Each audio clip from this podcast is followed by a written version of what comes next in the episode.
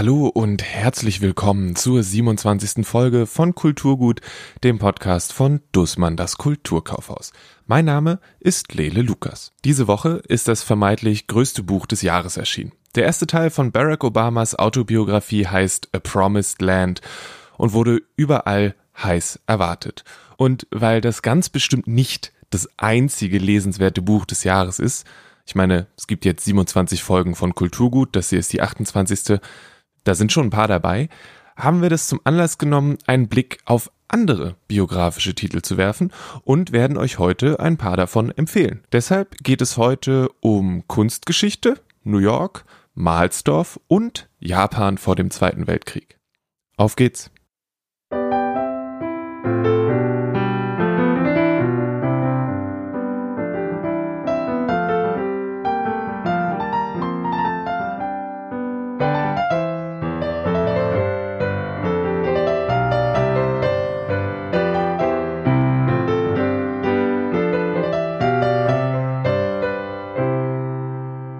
Diese Woche habe ich zum einen mit Björn und dann mit Leonard gesprochen. Hey, ich bin Björn. Ich ähm, arbeite in der Belletristikabteilung des Kulturkaufhauses. Ähm, ich lese sehr gerne autofiktionale Literatur, also Bücher, die viele ähm, autobiografische Elemente haben. Das interessiert mich schon sehr. Biografien, die dann aber von anderen Personen geschrieben wurden, die also nicht autobiografisch sind, die lese ich eher selten. Ähm, und das Buch, über das ich dann heute etwas mehr rede, das ist eher schon eine Ausnahme oder hat eine Ausnahmeposition in meinem Bücherregal. Also ich bin Leonard, ich arbeite am Servicetelefon bei Dussmann, studiere noch deutsche Literatur und bin im Service, am Servicetelefon für alle Belange der Kunden zuständig. Leonard habt ihr schon einmal gehört. Er hat in Folge 12 Paris Austerlitz von Raphael Schirbes empfohlen. Björn ist zum ersten Mal bei Kulturgut zu hören. Beide haben im Gespräch sehr schnell ein Genre ins Spiel gebracht, das sich Autofiction nennt. Mm, wirklich eine literaturhistorische oder literaturwissenschaftliche Erklärung habe ich dafür nicht, sondern eher das, was ich mir persönlich so zusammenreime. Ähm, ich denke dabei an Bücher wie Herkunft von Sascha Stanicic oder ähm, an die Bücher von Edouard Louis. Die haben den Anspruch, dass sie sehr nah an dem Leben von dem Autor oder in anderen Fällen halt an der Autorin dran sind. Ähm, ich glaube aber nicht, dass da unterschrieben ist, dass wirklich alles genauso passiert ist. Also ich denke, dass es, äh, dass es da immer noch so eine gewisse künstlerische Freiheit gibt. Ähm, was glaube ich auch ganz recht, also recht selbstverständlich ist, weil Erinnern sowas Persönliches ist und ich glaube, da hat man manchmal Erinnerungen, die ja, die schon in die Fiktion so abdriften. Was das autofiktionale Erzählen von ähm, Biografien oder Autobiografien unterscheidet, ist, dass es, meine ich, viel stärker darum geht, Worte für Schmerz beispielsweise zu finden. Also so hagiografische Momente, das Leben irgendwie zu verklären, sind da viel geringer.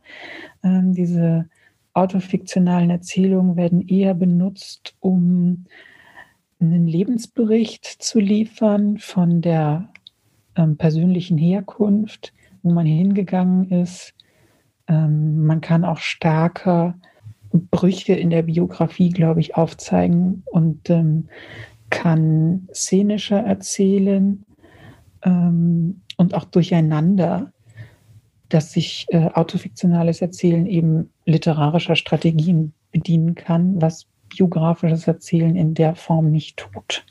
Also mir persönlich fallen als Beispiele noch Rachel Cusk oder Olivia Lang ein, die glaube ich auch in dem Bereich Autofiction schreiben. Nur falls ihr noch eine Empfehlung haben wollt.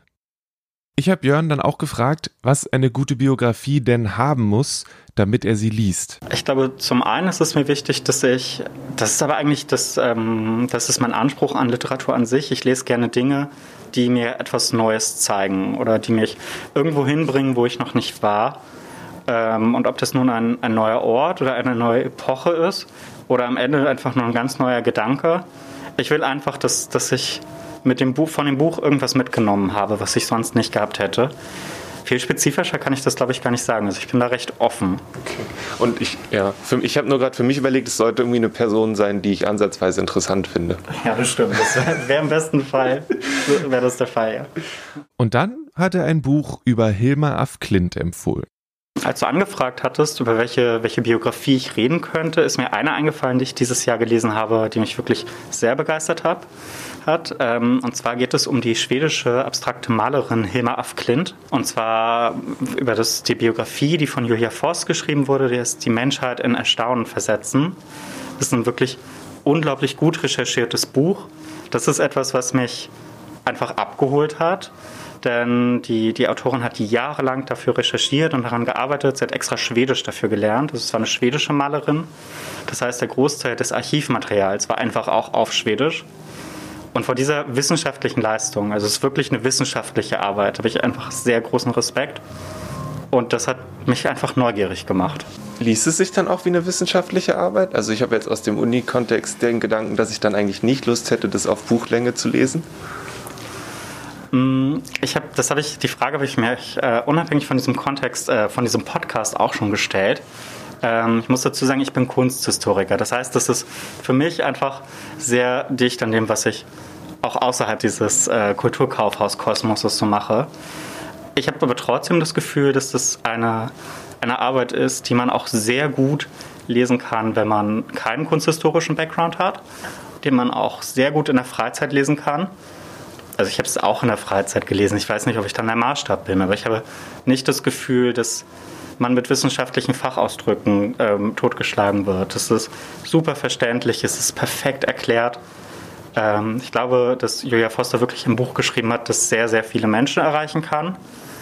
Was auch, auch perfekt ist, weil diese Künstlerin Hilma Afklint zurzeit ein so großes Interesse weckt, dass das Buch dann viele Menschen auch erreichen kann, ist, ist perfekt. Was macht die Künstlerin zu was, was dich vielleicht interessiert hätte oder was macht sie besonders?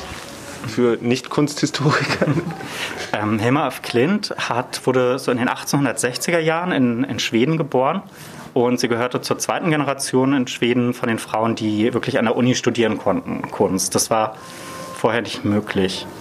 Ähm, sie hat auch wenn sie, wenn sie sehr gut in so akademischen Kategorien waren, hat sie relativ früh aber gemerkt, dass andere Dinge sie viel mehr interessieren. Und zwar war das eine sehr spirituelle Kunst.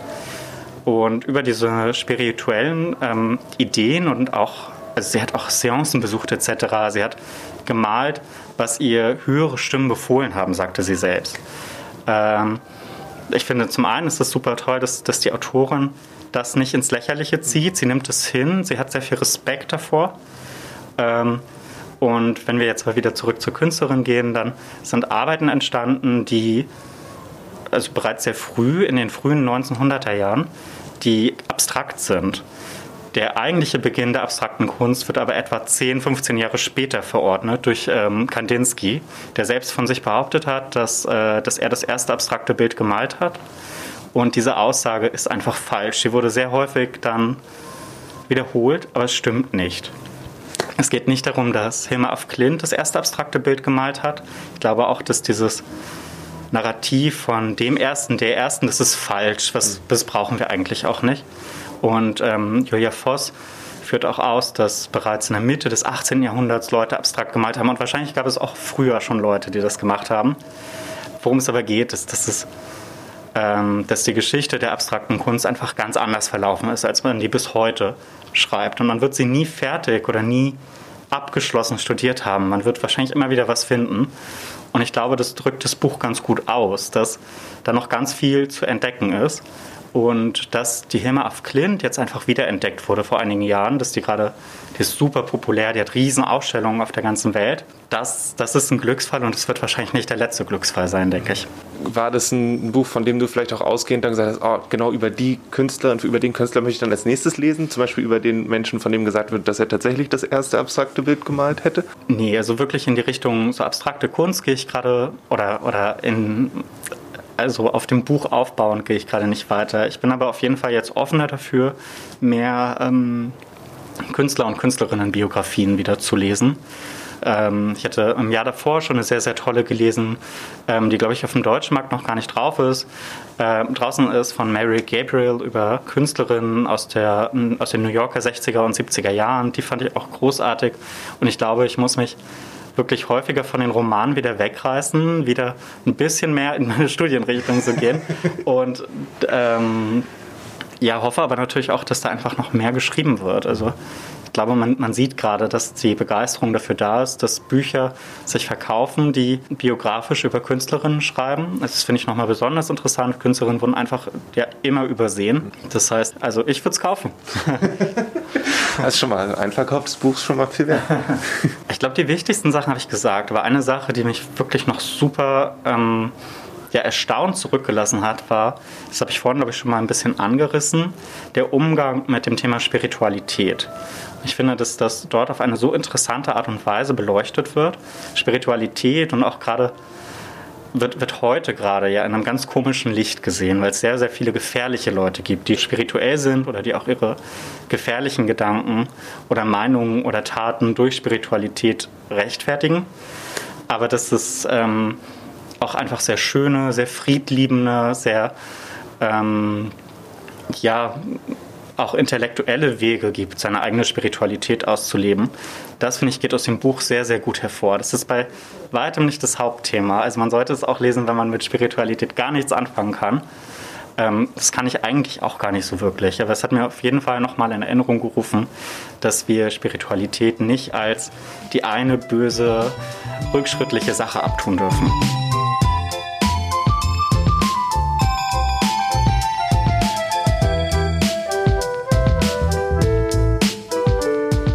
Und jetzt etwas in eigener Sache. Dir fehlt noch die zündende Idee für ein Geschenk? Mit der Dussmann Gutscheinkarte schenkst du garantiert genau das Richtige. Die Gutscheinkarten kannst du vor Ort oder auf kulturkaufhaus.de kaufen und einlösen. Unsere Karten sind übrigens nachhaltig produziert und biologisch abbaubar.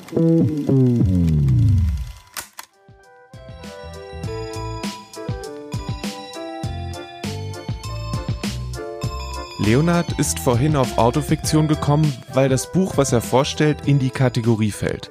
Erkennen lässt sich das aber nicht direkt. Im Deutschen ist gar nichts markiert, aber man kann dann bei den bibliografischen Angaben äh, den englischen Untertitel sehen von der Originalausgabe. Da heißt das Buch The Odd Women and the City. Und da steht eben als Untertitel Memoir drunter. Ah, ja. Und der englische Titel verrät auch gleichzeitig ein bisschen mehr als der deutsche Titel. Eine Frau in New York ähm, sagt uns natürlich zwei Dinge. Einmal, es geht tatsächlich um äh, weibliches Schreiben in dem Fall, um weibliche Sozialisation, weibliches Empfinden und natürlich die Stadt New York. Im englischen Titel haben wir aber tatsächlich noch so eine Selbstcharakterisierung drin. Also irgendwie Ott so schräg, ungewöhnlich. Und das passt zu dieser kritischen Selbstwahrnehmung, zu dieser Wahrnehmung mit einem Schmunzeln, ähm, eben nicht alles so ernst zu nehmen und ist ein bisschen treffender tatsächlich. Es gibt nicht so ein schönes Wort für odd im Deutschen, ne? Nee, das ist sehr spezifisch tatsächlich, was das Englische angeht. Und in dem Falle, äh, was das Buch angeht, ist es auch noch eine Anspielung auf einen ähm, Roman. Genau, der ist von George Gissing. Mhm. The Odd Women heißt der. Und worauf bezieht sich das dann, dieses, dieses Odd Woman, sowohl bei in dem Buch, was, was du jetzt mitgebracht hast, als auch in dem, worauf es basiert? Das bezieht sich, also die Odd Women bezieht sich im Falle von Gissing, von diesem Roman, auf den Gornick ähm, sich bezieht, auf ähm, im Grunde die weibliche Emanzipation, dass emanzipierte Frauen überzählig sind, weil sie sich eben nicht einfügen, weil sie so ein bisschen aus der festen Rolle herausfallen und damit ihre Funktion als Frau nicht mehr erfüllen. Und das hatte irgendwie so was Revolutionäres. Und bei Gornick im Buch erfahren wir, dass sie zwei gescheiterte Ehen hinter sich hat. Und eine der interessantesten Erfahrungen, die ich auch da mitgenommen habe, ähm, ist, ich bin ja nun in den 20ern. Sie hat das Buch geschrieben, als sie 80 gewesen ist, also reflektiert aus der Warte des Alters heraus ähm, ihr Leben und auch die verschiedenen Liebesvorstellungen, die sich da eben gewandelt haben. Also als Kind der Traum, einen Märchenprinzen zu finden, im Leben der jungen Erwachsenen dann diese Suche nach dem heiligen Gral, wie es an einer Stelle heißt, Liebe, große Liebe, Arbeit, sinnvolle Arbeit. Und dass es immer ähm, darum ging, den Richtigen im Leben zu finden und dass diese Abwesenheit des Richtigen die elementare Erfahrung gewesen ist, ähm, bis dann in einem Gespräch mit ihrem ähm, besten ähm, Freund Leonard ähm, so dieses Resümee fällt, dass er in dem Falle ähm, sagt, ähm, irgendwie wusste ich schon damals, dass ich es nie schaffen würde. Nie. Ähm, das hebt natürlich diese Vorstellung vom Anfang mhm. auf. Ähm, aber eben erst im Alter tatsächlich, weil dieser Glauben vorher noch da gewesen ist und diese Suche. Und Gornick probiert es tatsächlich in zwei Ehen, die dann aber wirklich scheitern, weil sie als Persönlichkeit und als Frau mit eigenem Begehren und Empfinden beide Male nicht wirklich wahrgenommen wird. Wie war das, das zu lesen? Also zum einen ist jetzt vielleicht ein bisschen platt zu fragen, aber fällt es auf, dass es eine 80-jährige Person geschrieben hat? Sowohl in der, ich schätze, in der Lebensweisheit, die dann da vielleicht irgendwie drin steckt, vielleicht aber auch in der Art, wie es geschrieben ist? Ähm, also im Stil eigentlich gar nicht. Der ist unglaublich frisch. Es ist eine äh, sehr klare Sprache, ein, ein, ein nach wie vor total neugieriger Blick auf das Alltagsleben in der Stadt. Ähm, sie, ähm, das wichtigste Lebenselement und was auch den Text strukturiert, sind immer wieder einzelne Szenen, wo sie eben durch die Stadt flaniert, ganz häufig auf Bettler trifft oder auf ärmere Personen irgendwo zwischen den Häuserschluchten in Manhattan und ist immer unterwegs, irgendwie Stimmen aufzuschnappen, bezeichnet sich auch so ein bisschen als Archäologin der Stimmen. Mhm. Das macht für sie Stadtleben irgendwie aus, Stadtleben ohnehin, also New York fast nie verlassen, ähm, ist in der Bronx als Einwandererkind geboren und wollte dann immer in Manhattan leben, was sie dann tatsächlich auch geschafft hat. Am Ende zieht sie eigentlich ein relativ bitteres Resümee, dass sie äh, vieles im Leben irgendwie verfehlt hat. Mhm. Aber gewisse Punkte hat sie dann eben doch erreicht. Und auch das Schreiben, sie wollte eine berühmte Schriftstellerin werden, hat sie zumindest halbwegs erreicht. Und das geboten zu bekommen, weil sie immer wieder sich eben auch als Kind und als Jugendliche präsentiert hat mit diesen Vorstellungen, die sie hatte, war dann irgendwie eindrucksvoll, weil man in den 20ern ja überlegt, ähm, wo komme ich her, wo will ich hin. Mhm. Und ähm, es ist halt nicht sicher, mhm. was man da geboten bekommt. Man glaubt irgendwie selber tatsächlich ja noch daran. Und ähm, muss dann aber vermutlich Jahr für Jahr auch einsehen, dass vieles sich nicht erfüllt. Und das war insofern eine sehr intensive Lektüre, obwohl es an sich gar nicht mal so, also herausfordernd ist die Lektüre jetzt nicht. Ne? Man kann das relativ schnell lesen. Es ist auch ein schmaler Band von nur 160 Seiten, ähm, aber es ist sehr anregend.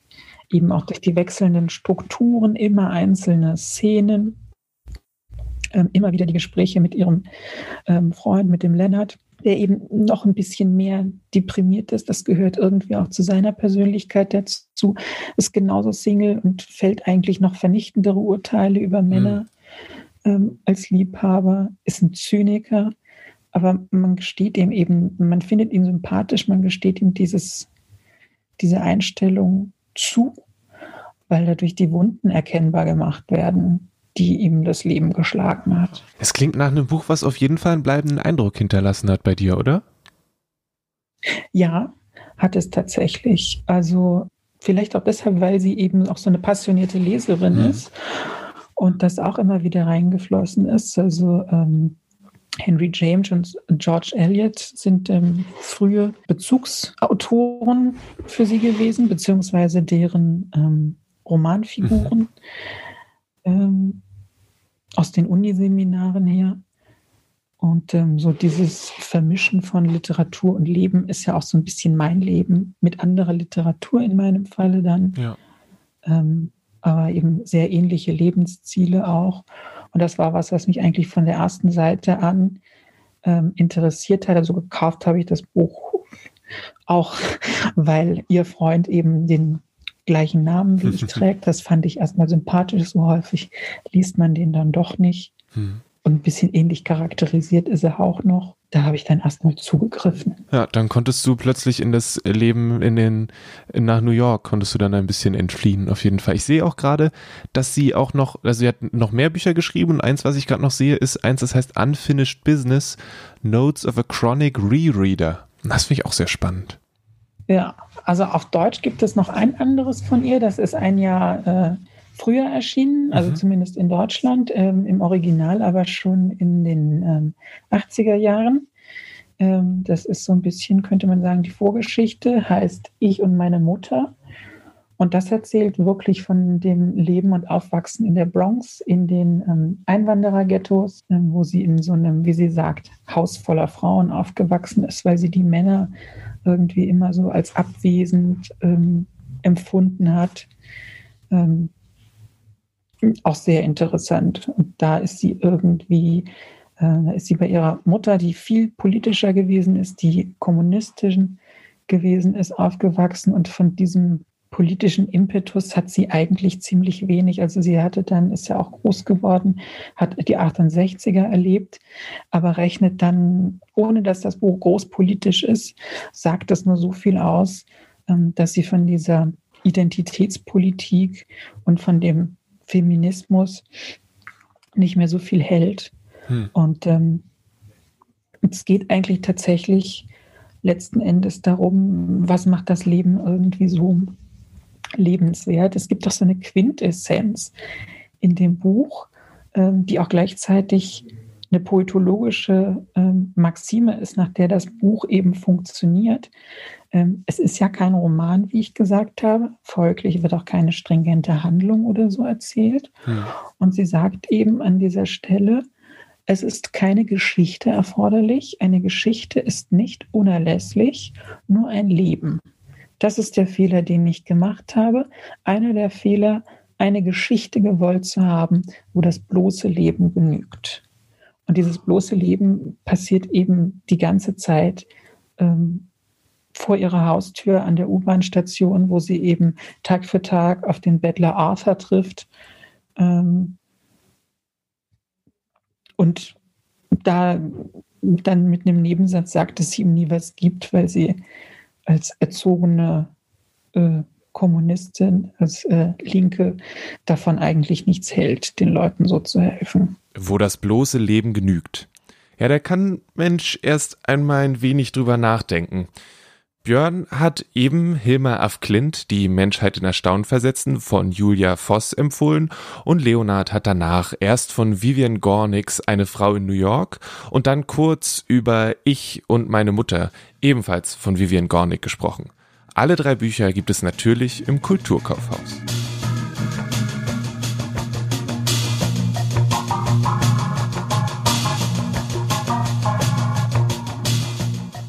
Bis jetzt ging es um eine Künstlerin und um das Leben in New York. Dieser Podcast kommt aber aus Berlin und da gehen wir jetzt auch hin.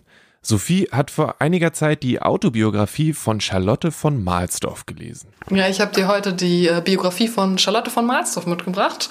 Ähm, ich habe mich in den letzten äh, Wochen und Monaten wieder so ein bisschen mit der Berliner Geschichte beschäftigt und dachte, das will ich auch äh, literarisch so ein bisschen belesen. Und Charlotte von Mahlsdorf begleitet mich einfach auch schon seit meiner Kindheit, weil ich in Mahlsdorf groß geworden bin, weil meine Eltern da irgendwann hingezogen sind mit uns. Und ich habe mich Zeit meines Lebens so ein bisschen gefragt, wer ist diese Persönlichkeit aber und äh, eigentlich und ich habe das äh, erst im Laufe der Zeit mitbekommen, dass das eigentlich ein Mensch ist, der ähm, ja eigentlich als Mann geboren wurde und sich dann entschieden hat, äh, ich bin eigentlich eine Frau. Und Charlotte von Malzdorf wurde in den 20er Jahren geboren, hat also auch so die prekären 40er Jahre Berlins mitbekommen, natürlich die ganze Kriegszeit, die NS-Zeit und hat danach aber bemerkt, ich möchte mein Leben eigentlich lieber als Frau verbringen und ich möchte irgendwie auch was für Berlin tun und hat dann in Mahlsdorf das sogenannte Gründerzeitmuseum gegründet und hat sich damit einen Namen gemacht. Und dadurch ist sie mir auch so ein bisschen mehr ins Bewusstsein gerutscht. Und ist es eine Autobiografie oder ist das ein Buch über sie? Das ist tatsächlich eine Autobiografie. Das ist ein relativ schmales Bändchen, was so knapp 200, 250 Seiten umfasst. Das hat sie selber geschrieben. Das ist auch eine Biografie, die aus den 90er Jahren stammt. Also ich würde sagen, für Transpersonen, die heutzutage eine Biografie schreiben, sind bestimmte Sachen, bestimmte Geflogenheiten einfach nicht mehr angemessen. Aber sie schreibt relativ frei darüber, wie sie in Berlin groß geworden ist, wie sie ähm, unter der Erziehung eines Vaters gelitten hat, der in der NSDAP war und äh, wie sie dann aber auch in den 70er, 80er Jahren eigentlich einen Rückzugsort für die LGBTQ-Community zum Beispiel in Ostberlin geschaffen hat und wie sie aber auch Berlin-Mitte so ein bisschen mitbestimmt hat und wie sie das auch mitgeformt hat und wie sie dann auch so ihre eigene sexuelle Selbstbestimmtheit gefunden hat, wie sie so ihre eigene Identität bestimmt hat. Also das ist für sie ganz, ein, ganz großes Gebiet gewesen. Hast du dann, nachdem du das gelesen hast, wenn, wenn du jetzt sagst, dass du ursprünglich auch aus Malzdorf kommst, gibt es jetzt dann Ecken, die du anders betrachtest, wo du sagst, ha, das kenne ich aus dem Buch, das sehe ich jetzt ganz anders oder so?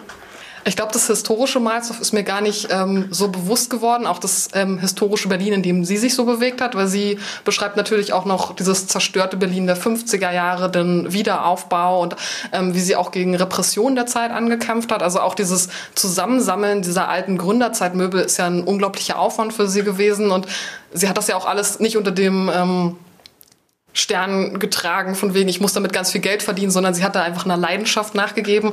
Und ich habe mich lange Zeit so ein bisschen dafür geschämt, tatsächlich so aus so einer kleinen Ecke von Berlin zu kommen, die vielleicht gar nicht jeder wahrnimmt oder wo jeder so fragt, ist das eigentlich Brandenburg? Und dann ist mir aber irgendwann bewusst geworden, was für eine krasse, starke Persönlichkeit und auch aus dem queeren Spektrum da aus Malsdorf kommt. Und das hat mir irgendwie geholfen, erstens mit meiner eigenen Queerness und auch mit meiner Berlin-Verbundenheit noch besser klarzukommen und auch meine Heimat so viel mehr wertzuschätzen. Und dafür hat äh, Charlotte von Malsdorf eindeutig gesorgt. Hat, die sich, hat sie sich den Namen eigentlich selbst gegeben, auch das von Malsdorf? Also wie, wie, wo kommt dieses von Malsdorf her? Hm, ja, den Namen hat sie sich ähm, wirklich selber gegeben. Sie ist als, als Lothar Bärfelde geboren worden. Also sie hat auch kein Problem damit gehabt, auch noch unter ihrem normalen bürgerlichen Namen, der ihr zur Geburt äh, zugewiesen wurde, geführt zu werden. Also auch auf ihrem Grabstein steht dieser Name, auch am Gründerzeitmuseum steht dieser Name. Aber aus Lothar wurde irgendwann Lottchen und sie hat immer gesagt, wer mich von weitem sieht, der weiß einfach, dass ich ein weibliches Wesen bin. Ähm, und er hat, oder sie hat dann auch Zeit ihres Lebens als Frau gelebt und Charlotte von Mahlsdorf war irgendwann so eine Institution. Sie hat sich mit Mahlsdorf identifiziert und hat auch bewusst diesen Ort gewählt, um dort dieses Museum auch zu eröffnen. Noch irgendwas Wichtiges zum Buch? Mm, es ist auf jeden Fall ähm, eine besondere Biografie. Sie ist relativ kurz gefasst, also zeigt natürlich so die Highlights ihres Lebens und es ist auch so eine, also man merkt einfach, dass sie so ein kleines Berliner Pflänzchen ist. Sie ist so ein bisschen rotzig, so ein bisschen frech. Sie zeigt auch eine sehr sexuell offene Art, würde ich sagen, also auch in welche Richtung sie so tendiert hat und das ist äh, ziemlich speziell auf jeden Fall wie dieses Werk. Also man sollte auf jeden Fall damit umgehen können, dass sie so ein bisschen locker, ein bisschen flapsig, ein bisschen salopp auch über alles redet. Und man sollte nicht immer alles ganz so ernst nehmen. Also man merkt auf jeden Fall, dass sie auch dankbar ist für die Zeiten, die sie durchlebt hat, egal wie schwer sie waren, egal was sie passiert ist. Und äh, das finde ich so bewundernswert an ihr, dass sie nie ihre Stärke, ihre Kraft verloren hat, sondern über all die Zeit irgendwie ein positiver Mensch geblieben ist. Und das, ich glaube, es hat auch mich geprägt in meiner Art, wie ich jetzt bin.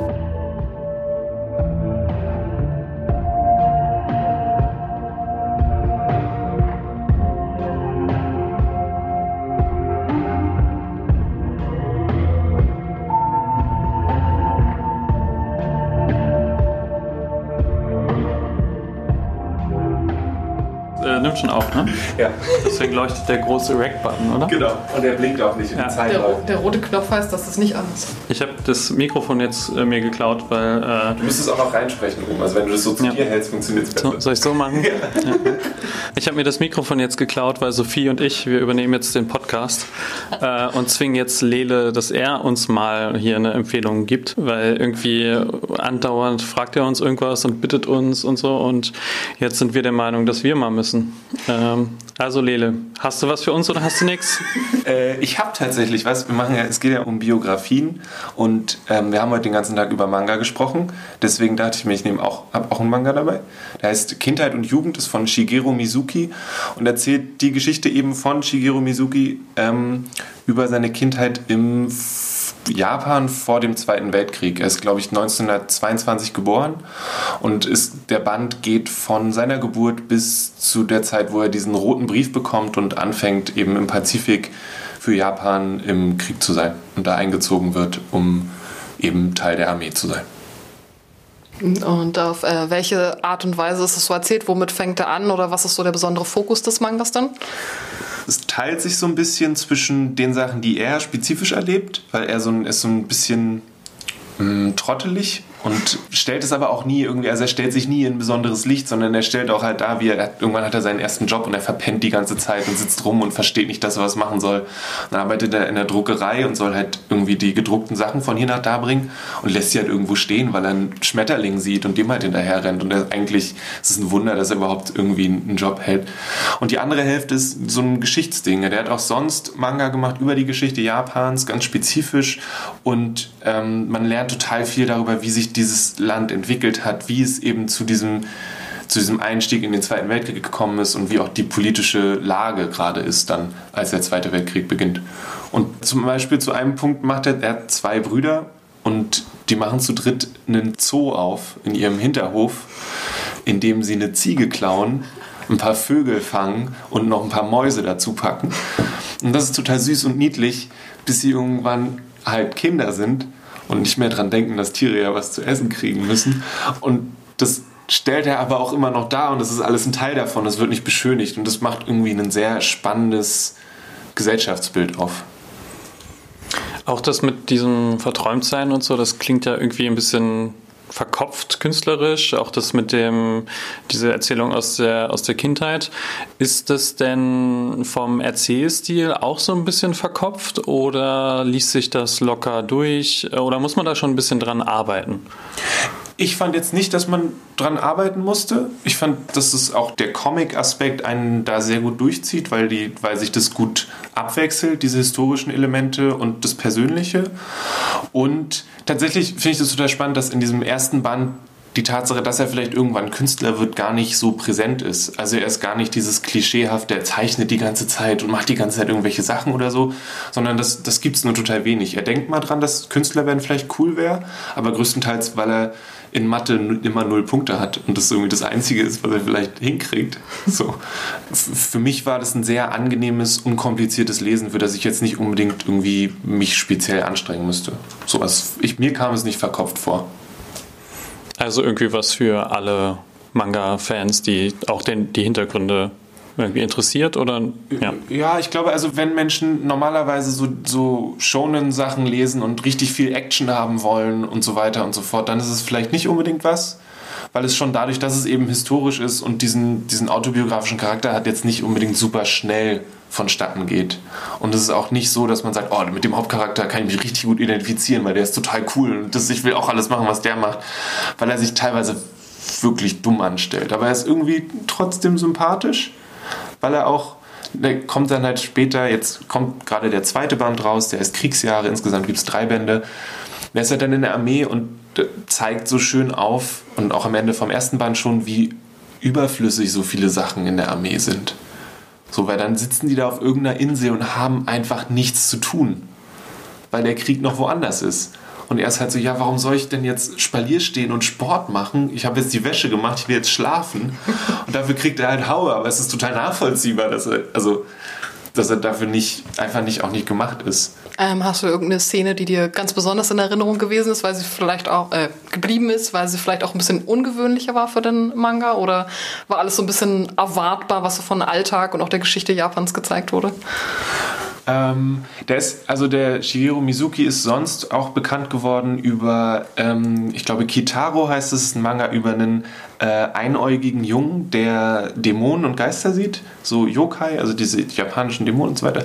Und die kommt tatsächlich auch in, also die sind auch Teil dieser Geschichte von seiner eigenen, von seiner Autobiografie. Das ist nämlich seine Großmutter hängt so ganz doll an diesen alten Geschichten und dann treffen die auch zusammen auf so kleine Walddämonen und einmal kommt er auch nicht zur Arbeit, weil er mit irgendwelchen komischen Sachen zu tun hat und das schwimmt da schon so ein bisschen mit.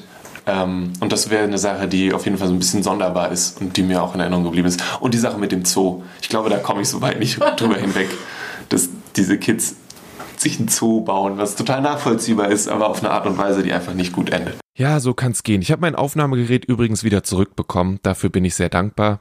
Äh, über die weiteren Eskapaden sprechen wir dann an anderer Stelle. Das Buch von Charlotte von Mahlsdorf heißt übrigens Ich bin meine eigene Frau und ist bei DTV erschienen.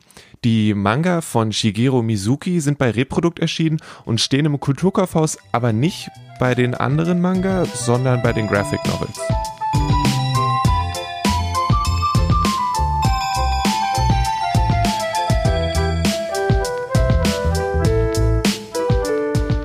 Jetzt etwas in eigener Sache. Auch wenn dieses Jahr alles etwas anders ist als sonst, wollen wir dir das Weihnachtsshopping so sicher und bequem wie möglich machen. In unserem neuen Online-Shop kannst du durch über 10 Millionen Produkte stöbern und deine Weihnachtsgeschenke versandkostenfrei bestellen und verpacken lassen.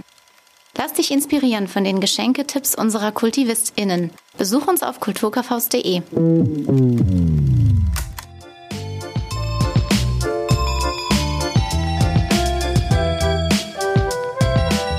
bin am Montag durch das Haus gegangen und habe mich nach anderen Biografien umgeschaut. Der kurze Überblick und die kleinen Zusammenfassungen ersetzen heute mal die sonst üblichen Neuerscheinungen.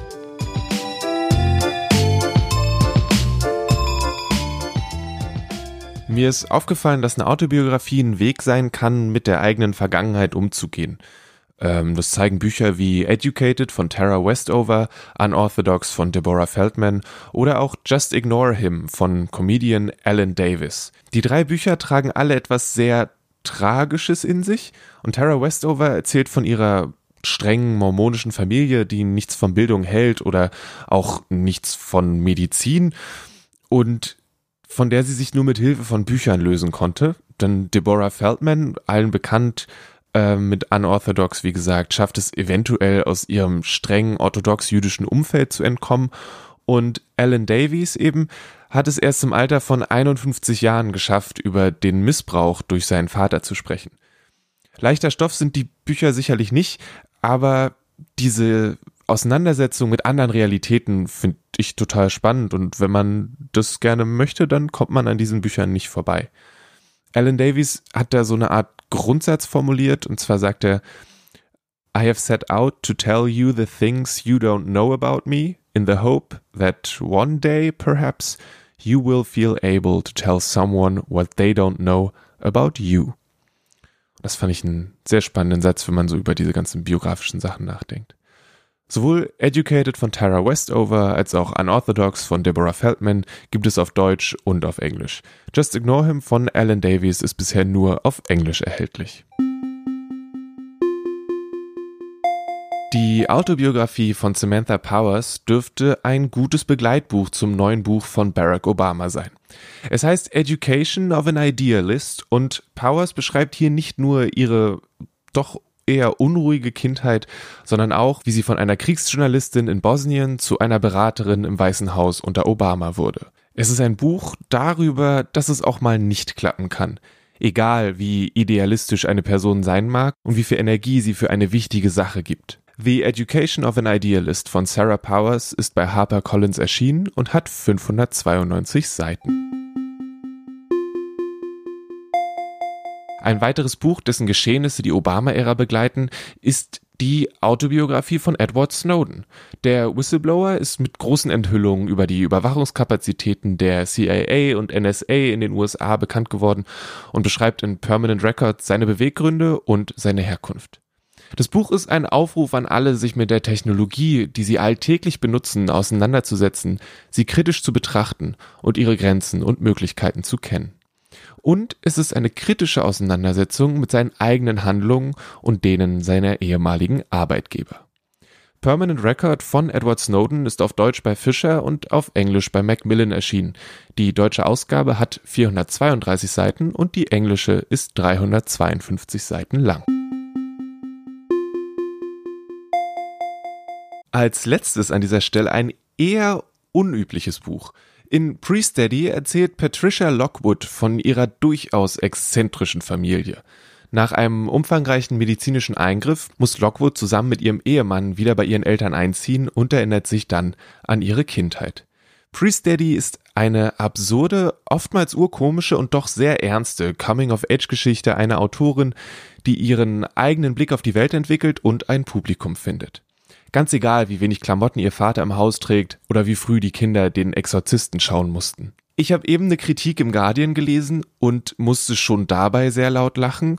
Und im kommenden Jahr gibt es einen ersten Roman von Patricia Lockwood, von der es sonst noch eine Gedichtesammlung gibt. Und deswegen möchte ich das nochmal wärmstens ans Herz legen. Es klingt gerade im Vergleich zu den doch eher düsteren Sachen, die ich eben beschrieben habe, wie eine sehr erhellende Angelegenheit. Priest Daddy von Patricia Lockwood ist bei Penguin erschienen.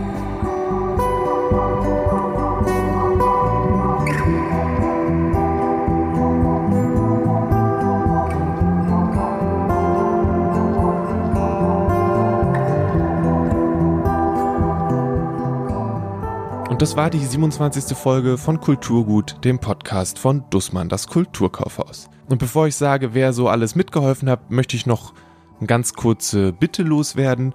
Ja, der neue Obama ist sicherlich ein super spannendes, beeindruckendes Buch, aber vergesst dabei nicht die kleinen Verlage, die anderen schönen Bücher, die dieses Jahr so rausgekommen sind. Hört nochmal durch die letzten Folgen Kulturgut durch, da sind tolle Sachen dabei und die auch Unterstützung verdienen. Es soll jetzt nicht das letzte Buch des Jahres gewesen sein, finde ich. Naja, wie auch immer. Jetzt, wo es den halben Tag so dunkel ist, hat mich die Musik der Band Kuf durch diese Folge getragen. Vielen Dank dafür. Danke auch an Björn, Leonard, Sophie und Hendrik für die Empfehlungen und die schönen Gespräche, die damit verbunden waren. Unter kulturkaufhaus.de findet ihr unseren neuen Online-Shop. Der freut sich über jeden Besuch. Gleiches gilt natürlich für das Kulturkaufhaus in der Friedrichstraße und nicht zu vergessen für den Museumsshop am Potsdamer Platz. Wenn ihr Rückmeldungen oder Wünsche an den Podcast habt, dann schreibt eine E-Mail an kulturgut.dussmann.de. Sonst muss ich anfangen, mir selber E-Mails zu schreiben und das macht man, glaube ich, nicht. Shownotes zum Podcast gibt es unter kulturgut.podigy.io. Vielleicht ist es auch ziemlich verwirrend, wie die ganzen Sachen so auseinanderzuhalten sind. Wenn das so ist, dann schreibt mir eine E-Mail an kulturgut.dussmann.de und wir gucken, was wir da machen können. Die Stimme der Eigenwerbung ist Steffi Gladisch, die Eröffnungs- und Schlussmusik hat Paul Hankinson komponiert und gespielt und das sehr coole Cover von Kulturgut hat Rahel Süßkind illustriert. Mein Name ist Lele Lukas und ich habe Kulturgut produziert.